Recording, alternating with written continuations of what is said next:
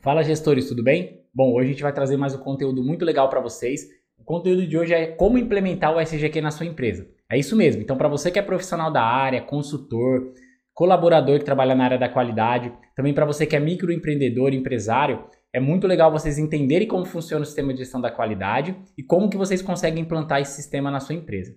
Antes de mais nada, gostaria de dedicar dois vídeos para vocês. Isso mesmo. O primeiro é o que é o sistema de gestão da qualidade e o segundo é os três principais benefícios que o sistema de gestão da qualidade vai trazer para sua empresa. Isso mesmo. Se você puder, assiste esses vídeos e se você já assistiu, vamos ao conteúdo de hoje que ele está incrível.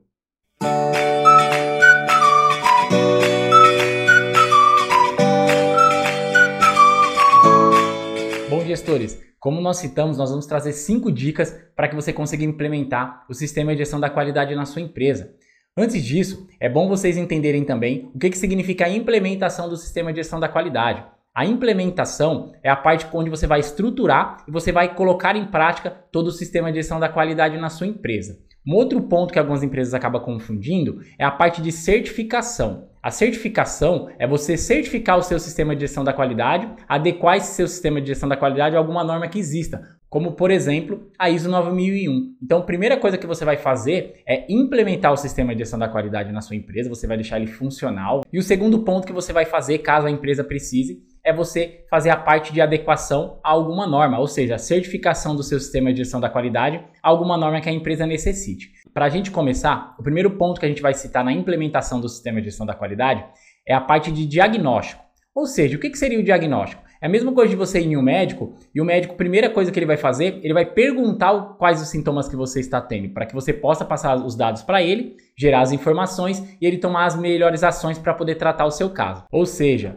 primeira coisa que você tem que entender é o que a empresa busca com a implementação do sistema de gestão da qualidade. Após você entender um pouquinho o que a empresa busca, você batendo um papo com os colaboradores, com gestores e também com a parte da diretoria, você vai para o segundo ponto dessa parte do diagnóstico, que é você analisar quais as principais necessidades que a empresa tem. Ou seja, você vai dar uma volta na empresa, vai começar a conhecer os processos e entender quais as necessidades que essa empresa tem. Depois você vai para o terceiro ponto dentro dessa parte do diagnóstico, que é entender o que a empresa espera né, com a implementação do sistema de gestão da qualidade. Eu já prestei consultoria em algumas empresas que queriam apenas a certificação. Ou seja, elas falaram, Luciano, a gente precisa só da certificação, porém a gente não, não vai se atentar tanto aos processos.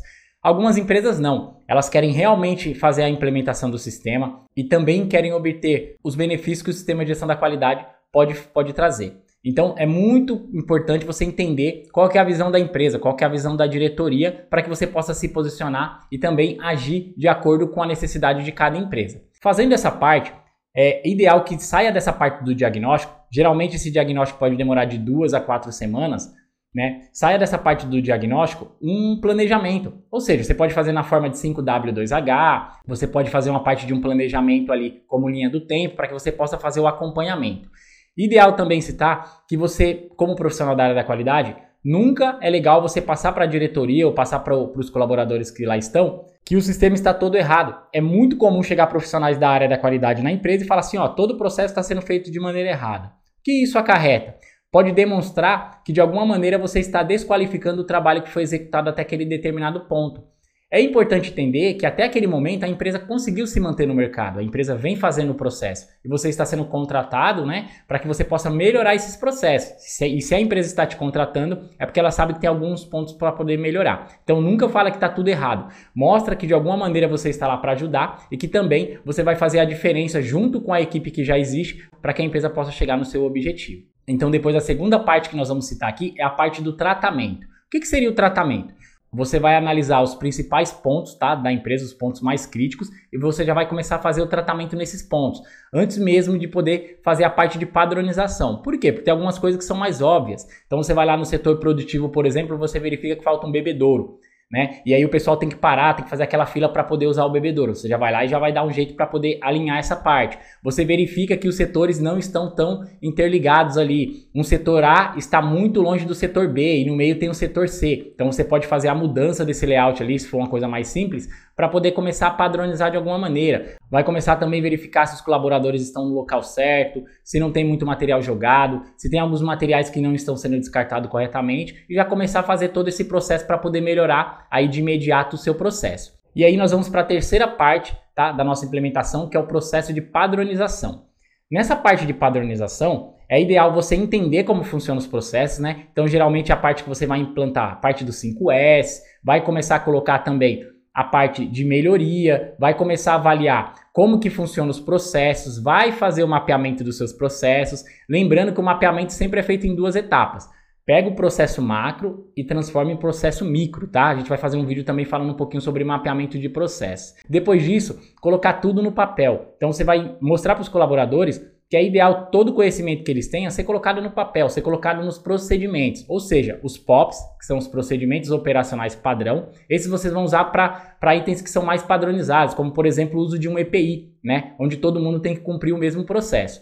E também as instruções de trabalho, né, que são as ITs, essa parte é designada a itens mais técnicos, é o como operar uma máquina, uma empilhadeira, como fazer um processo mais específico. Você colocando tudo isso dentro desses padrões, você vai começar a verificar as aprovações. Lembrando que toda essa padronização tem que passar pela parte técnica da empresa. Ou seja, se você vai padronizar os processos produtivos, você vai verificar junto ao líder da produção, responsável pela produção, vai verificar também junto aos colaboradores e eles devem aprovar esses itens. Por quê? Porque aí de alguma forma você está envolvendo eles no, nos processos, eles que entendem essa parte como funciona e depois eles vão fazer essa parte de aprovação também. E aí você vai para a quarta parte, que é a parte de treinamentos. Então, no, pelo menos no primeiro treinamento, é ideal que você é, convoque todos os gestores, os líderes, se possível a diretoria, pessoal da parte de produção também, caso seja a área de produção, para que você de alguma maneira faça essa aprovação aí no, no primeiro treinamento. E aí isso vai mostrar o engajamento também dos colaboradores. Depois dessa parte, é ideal que você registre esse treinamento, que você monte uma lista de presença e que você também analise a eficácia desse treinamento.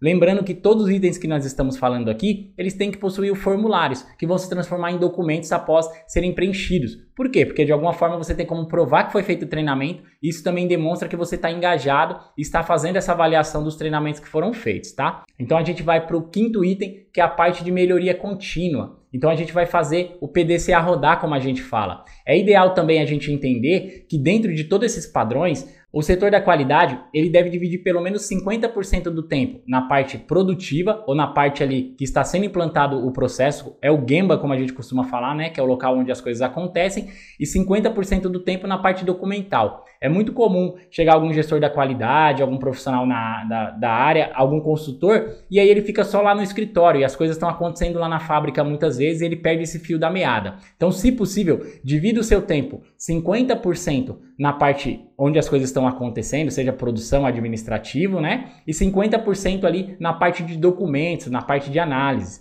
Para a gente fazer essa parte, essa quinta etapa, é ideal a gente rodar o PDCA, como a gente falou. A gente vai pegar tudo que foi padronizado com tudo que foi implementado. Vai cruzar esses dois dados que vai nos dar as informações que a gente precisa para tomar ação. Os processos que estão em andamento estão rodando conforme que foi planejado, ok. Podem ter alguma oportunidade de melhoria ali, então você pode fazer essa análise. E os processos que não estão ok, que estão dando algum tipo de não conformidade, você faz um novo planejamento, vai desenvolver, vai checar e vai atuar em cima desse processo para que possam ser feitas as melhorias. Lembrando também para todos os colaboradores da qualidade que a qualidade é uma responsabilidade de todos. Não existe uma empresa ou um setor apenas na parte da qualidade. Todos os setores fazem parte da qualidade. Todos os colaboradores que trabalham direto ou indiretamente no processo têm que fazer parte da qualidade. Seus fornecedores, a parte produtiva, os gestores, a parte da diretoria tem que estar engajada para que o sistema de gestão da qualidade possa ser implementado e ser feita a manutenção de maneira correta.